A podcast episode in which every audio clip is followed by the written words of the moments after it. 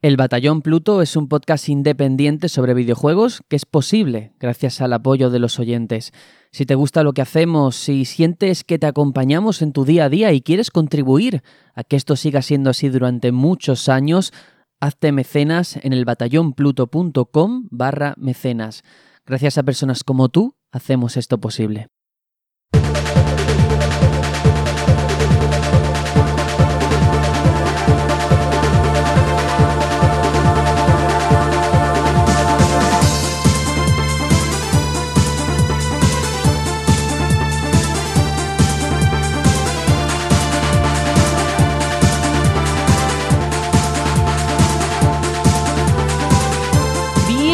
Bienvenidos, queridos amigos, queridas amigas, aquí una semana más al Batallón Responde, esta sección independiente que ya sabéis que hacemos todos los jueves, donde respondemos a vuestras preguntas, sugerencias, críticas, comentarios, todo lo que se os pase por la cabeza y nos lo pongáis en esos comentarios, en esa cajita en iBox o en info.elbatallonpluto.com, estaremos aquí leyéndolo. Y lo digo en plural porque, por supuesto, no estoy solo. Tengo aquí a mi lado virtual Aitor. Hola, hola.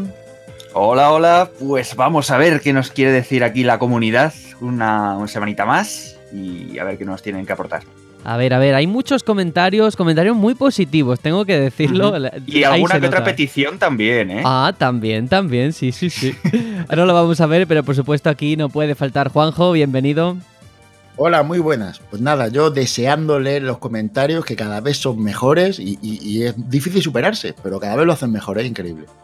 Pues sí, de hecho vamos ya al lío. Yo soy Sergio, presento esto y el primero de ellos es de Don Patch, que por cierto se ha hecho mecenas esta última semana, así que muchísimas gracias. Porque eh, nos pone ese comentario doble, ¿no? Ese que al, primero pone, bueno, acabo de empezar a escucharlo y comento para decir tremenda la intro nueva. Enhorabuena chicos y sobre todo a su creador, gran, gran trabajo muchas gracias por la parte que me toca, pero es que luego ha hecho un comentario mucho más extenso, donde hace un repaso de todo el programa, porque dice, acabo de escuchar el programa, en cuanto a la música, las melodías me han gustado mucho, muy buena selección musical con mucha caña y que aportan ritmo al programa, encima esa canción del intermedio ha sido crema, ese tema siempre me ha parecido bestial y este remix lo peta con el guitarreo. El único pero quizás a la canción de la despedida, no por mala ni mucho menos, pero es que sustituir a Mazinger es difícil. En cuanto al Pokémon Direct, yo creo que voy a estar con Tony. El mono de planta parece que me gusta más, pero hasta que no se vean esas evoluciones, no quiero opinar, que luego algunas son para darles de comer aparte. De la que estamos jugando no he jugado a Quantum Break, pero estando Remedy detrás, el juego tiene que ser bueno a la fuerza al menos narrativamente. No puedo olvidar esa obra maestra que es Alan Wake. Yo también rezo a San Phil para ver una secuela. Por otra parte, no me terminé en su momento el primer Life is Strange, no terminé de conectar con él, pero viendo lo bien que habla Sergio de él, tengo que darle una segunda oportunidad tarde o temprano. Además, ahora lo tengo hasta en el móvil, así que no hay excusa. Un abrazo enorme, batallón. Pues es cierto, ¿eh? lo de Life is Strange ya está hasta en móviles y bueno, yo mm, creo que lo hemos dicho muchas veces, hay juegos que no son para uno, si no has conectado tampoco hay que forzarlo. Hombre, a mí me da pena porque yo sí lo he disfrutado, pero es cuestión de gustos. Sí, pasa hasta con, aunque te gusten los juegos de un mismo género, dices tú, bueno, pues a mí me gustan los, los juegos de lucha, pero es posible que haya un juego de lucha que no te guste por ahora en concreto y tampoco pasa nada, pues bueno, pues a otro juego del mismo estilo y ya está. Eso es, eso es. No pasa absolutamente nada. De hecho, bueno, sí que decir que muchas gracias por el comentario tan extenso. Lo valoramos mucho. Y luego también nos llega uno de Hero 4 que dice: Saludos, batallón. ¿Ya vieron el más reciente tráiler de Bloodstained? Me llama la atención que se anuncie como el regreso de Igavania. ¿No será Koji Garashi muy presuntuoso insinuando con esto que es él el creador del estilo de juego Metroidvania? En fin, un saludo y larga vida al batallón. Ah, la sección a que estamos jugando la iniciaron con un tema de las tortugas ninjas de la NES. Pues sí, esa sí que te la puedo responder. Lo otro no sé si quieres abrir fuego primero tú, Juanjo, que sé que tú tienes una opinión con esto del género muy clara. Bueno, yo siempre digo lo mismo, ¿no? A mí no me gusta que le llamen Metroidvania. Porque creo no me digas. sí, es una, cuestión personal. Yo creo que sería mejor decir género Metroid o género Castlevania, no sé. Pero Metroidvania es que no, no creo que sea, que sea correcto la terminología, aunque como está más o menos aceptada, pues vale, compramos barco. Pero la cuestión es que Koji Garashi aquí lo que está haciendo es promoción, claramente. Es lo que quiere es que se, asocie el juego a su franquicia fetiche y que se compre y que tenga visibilidad. Bueno, mm, a lo mejor es un poco presuntuoso, como él dice. No, no, creo que, esté desacertado, pero lo veo lógico. Veo lógico que vaya tirando por ahí pues, para, hacer llamativo el, proyecto. Yo también, al final son etiquetas y quizás efectivamente no es el creador, pero sí el que le dio un gran impulso, el que lo llevó a las masas y al final fue la revolución entre comillas. Es igual que con los Battle Royale. Player Now no inventó nada. Fortnite ni os cuento, ¿no? Todavía me acuerdo aquellos días con aquella demanda. Todo eso ya estaba inventado, pero el que lo llevó al gran público, en este caso, fue Player Now en primer lugar. Y eso es así, cada uno pues, puede utilizar la etiqueta si quiere o no. Bueno, al final está mm. aprovechando el bagaje que tiene él en, el género para darse promoción. Sí, él lo que consiguió fue darle el giro a la, franquicia. La franquicia Castlevania era un hack and slash típico de, de scroll lateral. Y él le dio esa rejugabilidad de meterle el sistema Metroid a lo que es el mundo Castlevania. Y, por ahí, pues sí se puede poner esa medalla, que fue como reconstruir la franquicia, pero, pero nada más de eso. Sí, podría ser un símil perfectamente a cuando te anuncian una película que te dice de los creadores de, ¿no? Como, como, como reclamo. la película que emocionó a Spielberg. Todo le emociona a Spielberg. pues así. Más comentarios. Maki JGR nos pone buenas tardes. La música de la introducción muy buena. Ánimo y para adelante. La música es importante, pero lo haréis bien de todas maneras. Un saludo a todos. Pues muchísimas gracias, de verdad. Luego también Fermín dice enhorabuena por la sintonía. Sergio me ha parecido muy chula y me ha recordado Final Fantasy Crystal Chronicles. Ojalá. Echaremos de menos la voz curtida con calzots y porrón de Tony estos días. Pues sí, la verdad es que lo vamos a echar de menos, ¿eh? El tío... Poquito sí, poquito aunque, el tío, aunque tengo que decir que el tío se lo está pasando bien, ¿eh? Últimamente, por lo que nos manda por WhatsApp. Hombre, yo aquí no quiero tampoco echarle nada encima, pero él dice, es que estoy muy ocupado, muy ocupado. Y luego veo que no está tan ocupado, está ocupado en otras cosas. Bueno, también hay que relajarse y con lo que se relaja, la verdad, yo cuando vi eso, pues me dio una envidia mortal, mortal, pero, la gente... lo veo estará haciéndose ideas raras en la cabeza de estar diciendo, uy, ¿qué, ha hecho Tony? ¿Sabes? Porque estamos hablando en clave, pero bueno, no, no es nada. Mola, mola dejarlo ahí en misterio. Eso. Solo diré que a mí personalmente me gusta muchísimo y ya estoy dando muchas pistas. Pues ya está. Daniel Redne, Sola Batallón, enhorabuena por la sintonía de inicio. Se respira a pueblecito RPG. He echado de menos una voz de actor de doblaje para el inicio, pero guiño, guiño bueno, ahora, hablaremos de esto. En cuanto a las demás música, el tercer tema que aparece me ha recordado anuncio antidrogas. Perdón, tenía que decirlo, pues yo ahora no caigo. ¿A cuál se refiere? ¿Al tema de la semana puede ser? No sé, yo creo que sí. Y bueno, escuchar el tema de las tortugas ninja siempre mola. Pokémon ya estamos acostumbrados a la forma de trabajar de Game Freak y eso es bueno y malo. Nos deja mantener los pies en el suelo, pero quizás nos hace conformistas. En cualquier caso, es difícil arriesgar sin cambiar la fórmula que esperan todos los que juegan en competitivo, a los que a muchos de ellos al final les interesa más las estadísticas que todo lo demás. En mi caso, estoy deseando ver más de estas nuevas entregas y tienen comprador seguro. Un abrazo a todos chicos y te esperaremos Tony, tómate tu tiempo, solo espero que no vuelvas con una cicatriz y nos hagas comprar un DLC. Bueno, quiero comentar una cosa, si puedo, sobre Pokémon, que hablando del tema que, ha metido y tal. Y es que el otro día, cuando dije que yo no era generación Pokémon, esto y lo otro, y que no me interesan, me, vi como una falta, ¿no? Personal. ¿Y qué ocurre?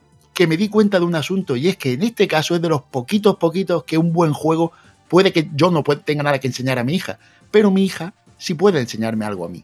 Y entonces he hablado con ella y hemos hecho un acuerdo. Y el acuerdo es que ella juega Pokémon y ella me enseña a mí a jugar a Pokémon. Y me encanta, me encanta porque eso es lo que hacía yo con mis padres cuando yo era pequeño, que era intentar enseñarle a ellos lo que a mí me gustaba. Y me, mola mucho esa sensación porque recuerdo cuando era yo pequeño de sentirme bien por enseñar algo. Y quiero vivir eso. Y me encanta lo que Pokémon me puede brindar en este aspecto. Wow, pues muy, muy, muy bonito, ¿eh? muy interesante. Em, luego también Daniel, bueno, ha dicho, ha dejado caer, bueno, el, principio está bien, yo le metería una voz. Seguramente si habéis escuchado el programa de este martes ya habéis visto que la voz que suena al principio no es la mía. Es precisamente la de Dani que nos ha echado una mano, así que bueno, muchísimas gracias desde aquí, desde luego, porque no esté yo solamente hablando todo el programa, que tiene que ser muy aburrido. Y continuamos porque Ercorus dice enhorabuena por el pedazo de podcast en general y por este programa y la melodía nueva en particular. Creo que es un podcast genial, hecho desde el cariño y el entusiasmo, y creo que eso se transmite. Un abrazo desde el País Vasco. Wow, pues muchísimas gracias. Yo creo que, que, al final esa es la clave. Yo creo que ha dado las dos palabras mmm, fundamentales, cariño y entusiasmo, ¿no? Uh -huh. Eso es. Sí, sí. Una cosa iba a decir, tenemos ya una pequeña delegación de amigos en, en Euskadi bastante interesante. ¿eh? Va a haber que plantearse ir a tomarse unos pinchos allí o algo de eso, porque a mí, a mí la verdad es que me apetece, me llama la atención. Yo donde me inviten, allá que voy. ¿Qué digo? Así es. Alejandro Jiménez, menudo pedazo de introducción que se ha sacado Sergio, tanto el tema musical como el discurso. Cada día estamos más orgullosos de decir que somos soldados del batallón. La selección musical me ha gustado mucho, muy acertadas para cada momento. Si cambiáis alguna, que sean similares. La del sumario me ha gustado incluso más que la anterior. Me ha dado un poco de bajón lo de que Tony vaya a estar menos disponible porque me gustan mucho sus aportaciones como alguien que está dentro de la industria. Me ha encantado verle así de apasionado con Quantum Break. Lo malo es que no tengo ni PC ni One y no puedo jugarlo. Siento no decir nada más sobre el contenido del programa, pero no quiero enrollarme. Un abrazo enorme a todos. Pues muchas gracias. Y en cuanto a lo que dice de Quantum Break, bueno, que no se preocupe, que a lo mejor las redes del Game Pass llegan más lejos de, de lo que Mm. parece. Esperemos, esperemos. Sí, sí, sí, lo- le echaremos un vistazo porque seguro que, que algo va a ocurrir por ahí. Javi RF dice, gran programa, muy contento por cómo le habéis plantado cara al tema musical. Sergio, eres un crack de verdad. Juanjo, pedazo de cover del tema de Ken. Lo escuchaba mientras iba al trabajo y qué subidón. En cuanto al tema Pokémon, pues a mí me cogió mayor, pero como a mis hijos les apasionan tanto, los estoy descubriendo casi que ahora. Me han creado una partida en Let's Go Eevee y todo. Ellos están encantados con el último Pokémon Direct y muy ilusionados, aunque también es verdad que el tema gráfico sí que la compañía suma más riesgos como que les da igual todavía. Me ha gustado mucho la pregunta de Sergio sobre en qué compañía les gustaría trabajar. Personalmente, y esto es lo que me interesa, ¿no? Que él también da su, su respuesta, que eso, eso es muy bonito. Personalmente tiraría por alguna de las que realizan mis cuatro sagas preferidas de todos los tiempos. Zelda, Metroid, Castlevania y Dark Souls. O sea, Nintendo, la Konami de los 90 o From Software. Un saludo y a seguir así. Pues parece que coincidimos, mm, al menos con, yo con Javi, coincido más o menos en dos y medio. Eh, y eso está muy bien, ¿no? Eh, yo creo que hay una serie de, de- empresas o de, de estudios que parece que nos han ido acompañando más tiempo, menos tiempo, porque Front Software eh, sí que tiene muchos años, pero parece que ha sido en esta última década cuando ha explotado. Pero sí que parece que ahí hay un denominador común, ¿no? A mí me encanta la aclaración de la Konami de los 90, ¿eh? Claro, claro. Ojo, Que cuidado. si trabajara en la de ahora, lo único que haría sería re- recaudar moneda de las pachinko. Iría abriendo máquinas, cogiendo monedas y yéndose a otra máquina, cogiendo Y más anda que, monedas. Es anda que no único se trabajo. pondría fuerte ahí en el gimnasio, de gimnasio, Konami. eh. Claro. Se ponía domazado ahí, el Javi. Venga, continuamos porque Nova nos pone música aprobada y con nota. Entra muy bien. Creo que el anuncio de un nuevo Pokémon es un poco de excepción para los más veteranos. ¿Quién nos recuerda al mítico amarillo, oro o esmeralda? Eh, los que jugamos a esos juegos queremos más de eso, pero actualizado a 2019. Los diseños Pokémon para mi gusto no me atraen. Antes, con ver un Pokémon sabías qué clase era y tenía una lógica. Eran seres basados en la naturaleza y el mundo animal. Eso era identidad. También el postgame, que suponga un reto, es de lo más importante en Pokémon y se ha descuidado. Tres preguntas rápidas. Estoy jugando a Dragon Quest 11 ahora y ¿hay algún podcast anterior en el que hablaseis del juego? Pues mira, voy respondiendo poquito a poco. En esta creo que puedo hacerlo yo perfectamente porque sí que hablamos en un programa, no me acuerdo cuál, perdonadme, pero hasta la miniatura y todo en el título aparece mis impresiones de Dragon Quest 11 cuando salió. Le había echado unas 20-30 horas, pero bueno, yo creo que son bastante válidas si te quieres acercar al juego. Luego dice, tengo pendiente jugar a Kingdom Hearts 3, pero la dificultad, por lo que he oído, es mejor en difícil. He jugado a todos los anteriores y no quiero que sea un paseo, aunque me da miedo que los bosses sea un cuello de botella. Tengo habilidad y quiero un reto, pero siempre he jugado en normal. Mm, bueno, en este sentido, no sé, Aitor, si tú quieres contestar a esta parte de la dificultad de Kingdom Hearts. Mm, Yo lo jugué normal, pero no por nada, sino porque yo siempre juego todo en normal, al menos la primera vez. Y luego, pues si me apetece, pues así que lo pongo un, po- un puntito más, ¿no? A mí no se me hizo difícil. Está claro que eh, hay algún enfrentamiento contra vos, que no es que sea difícil, sino que a lo mejor se te puede hacer largo. Pero en cuanto a dificultad, yo creo que puedes pasártelo perfectamente. Además, el juego te brinda muchísimas ayudas en ese sentido. Mm, De hecho, creo que recordar que no moría en ningún momento del juego. Y, podía haber muerto perfectamente y no hubiese pasado nada. Con eso, con eso digo todo. Hombre, yo no sé si la analogía es apropiada, pero yo creo que puedo decir perfectamente que el modo difícil de este juego es como el normal de los anteriores, ¿eh? Porque ya digo, yo lo he jugado en difícil, ¿eh? Al contrario que tú. Y no, tampoco he muerto, ¿eh? Excepto al final, algún enfrentamiento tocho, que es verdad que ahí sí que ya me tuve que detener y subir de nivel, no me paré en ningún tramo. Entonces, mm, yo jugaría en difícil, eh, si me Sí, preguntáis. Eso, eso es lo que has dicho, me parece trascendente. Que en ningún momento yo tampoco tuve que detenerme a levear, a farmear. ¿Sabes? Eh, Fue todo Sí. muy de corrido.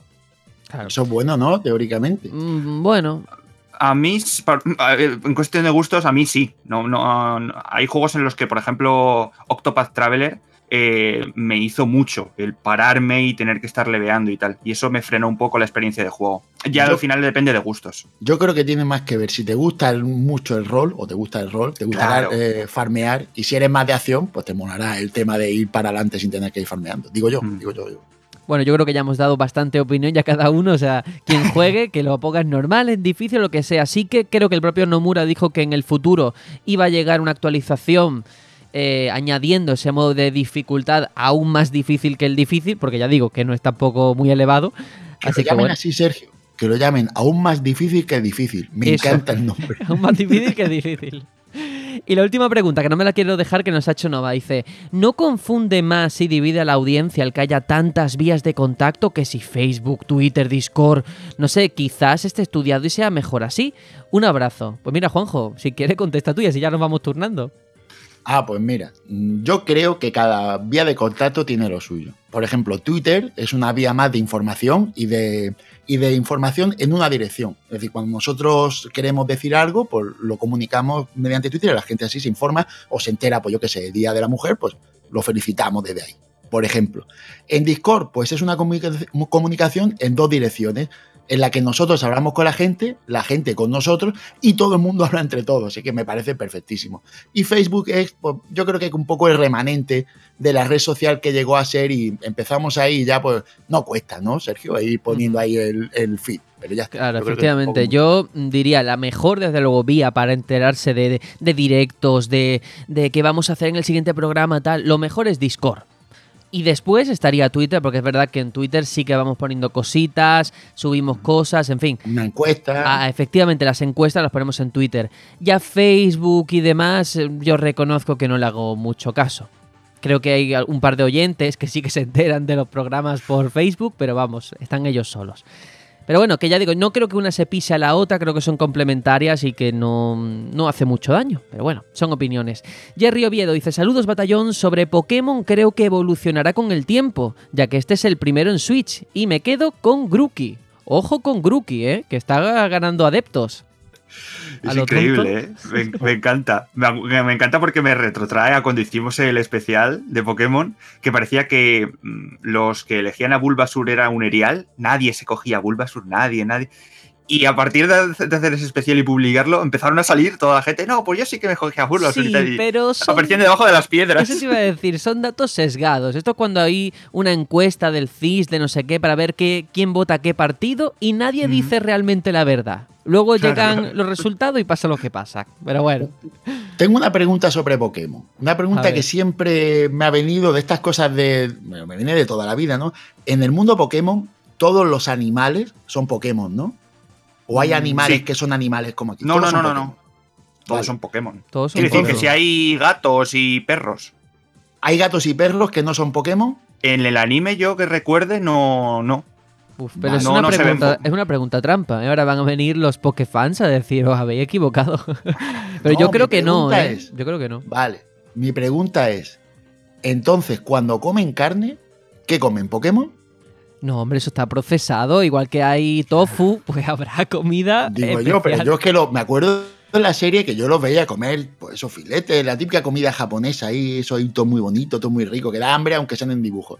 Y después pensaba yo, tío, eso puede ser un Magikarp, ¿no? El pescado ese Pero sí, sushi. y, y ya no solamente la carne, sino que incluso las plantas son Pokémon también. Hay muchas Claro, plantas claro, que son entonces, Pokémon. Eso es un poco, yo pienso que es un poco, mm, tío, te estás comiendo un Pikachu, yo qué sé, me da un poco de cosas, ¿no? Mejor no pensar en eso. Bueno, vamos a seguir. Venga, Javi dice, un saludo batallón. Está claro que este programa es el ejemplo de que no va a haber problema con la música. Ya en la primera prueba me habéis ganado. Ahora vamos a los juegos. Espero que para el nuevo Pokémon, que a pesar de la ligera decepción por la no revolución en la IP, ahora se abre la puerta de que al descartar esa carta pueda convertirse en el Pokémon más completo, sobre todo aprovechando la nueva plataforma, ya que 3DS no daba para mucho más. Para finalizar, me alegro de que se hable de Quantum Break, otro de los juegos de Microsoft de esta generación que ha sido infravalorado por las bajas ventas que tuvo al inicio de la generación. Yo lo disfruté mucho en PC y me alegro de que Remedy vuelva a traer algo parecido con ese control. Mira, más personas reivindicando ese Quantum Break, ¿eh?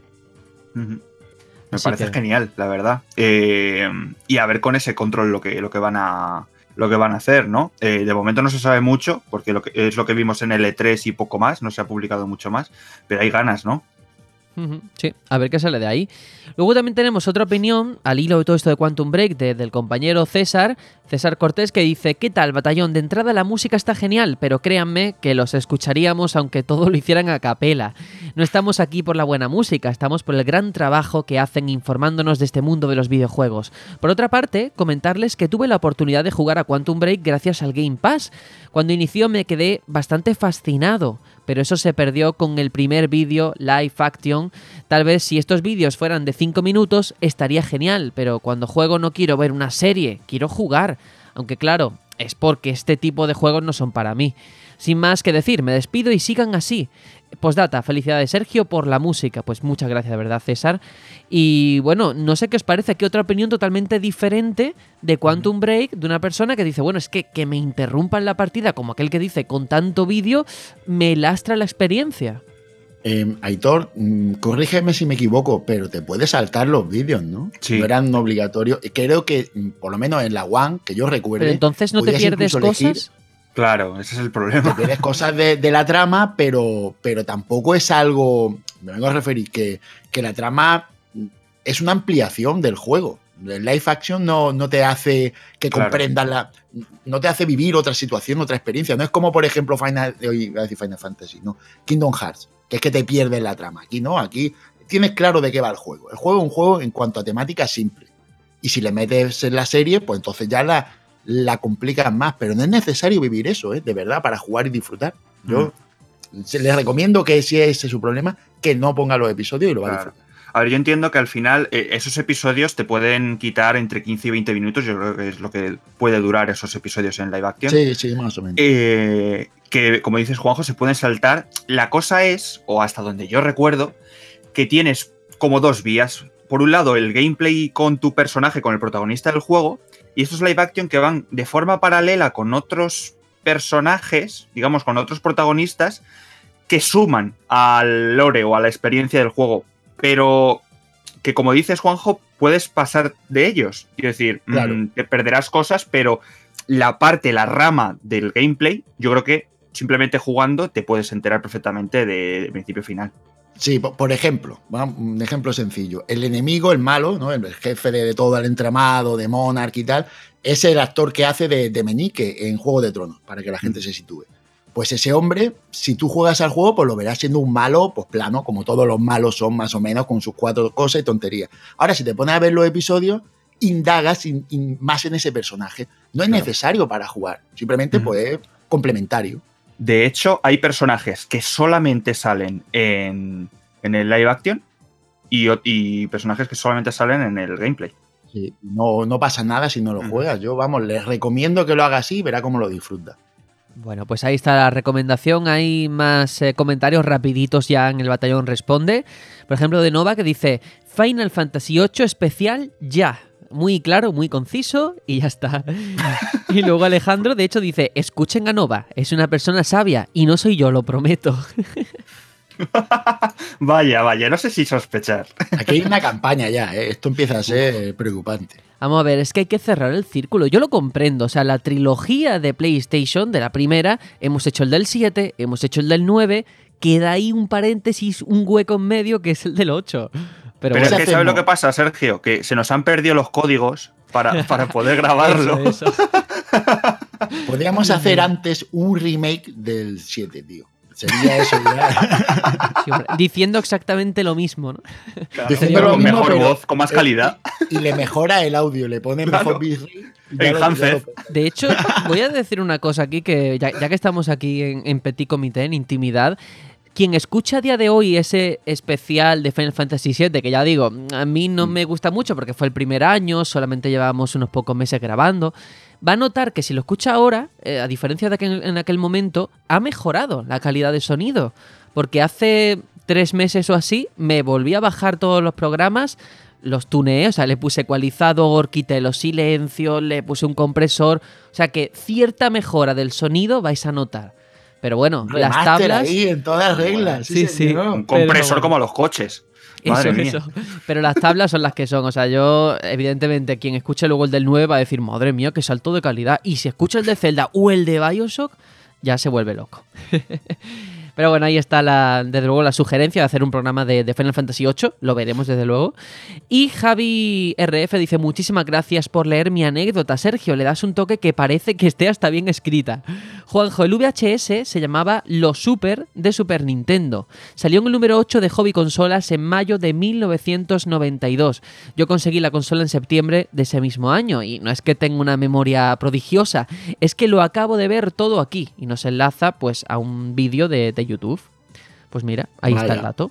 Qué recuerdos, tío, qué recuerdos. Me recuerdo cuando en aquellos tiempos toda la información de este mundo venía en ese número de hobby consolas. Los primeros números de hobby consola eran Biblias del videojuego.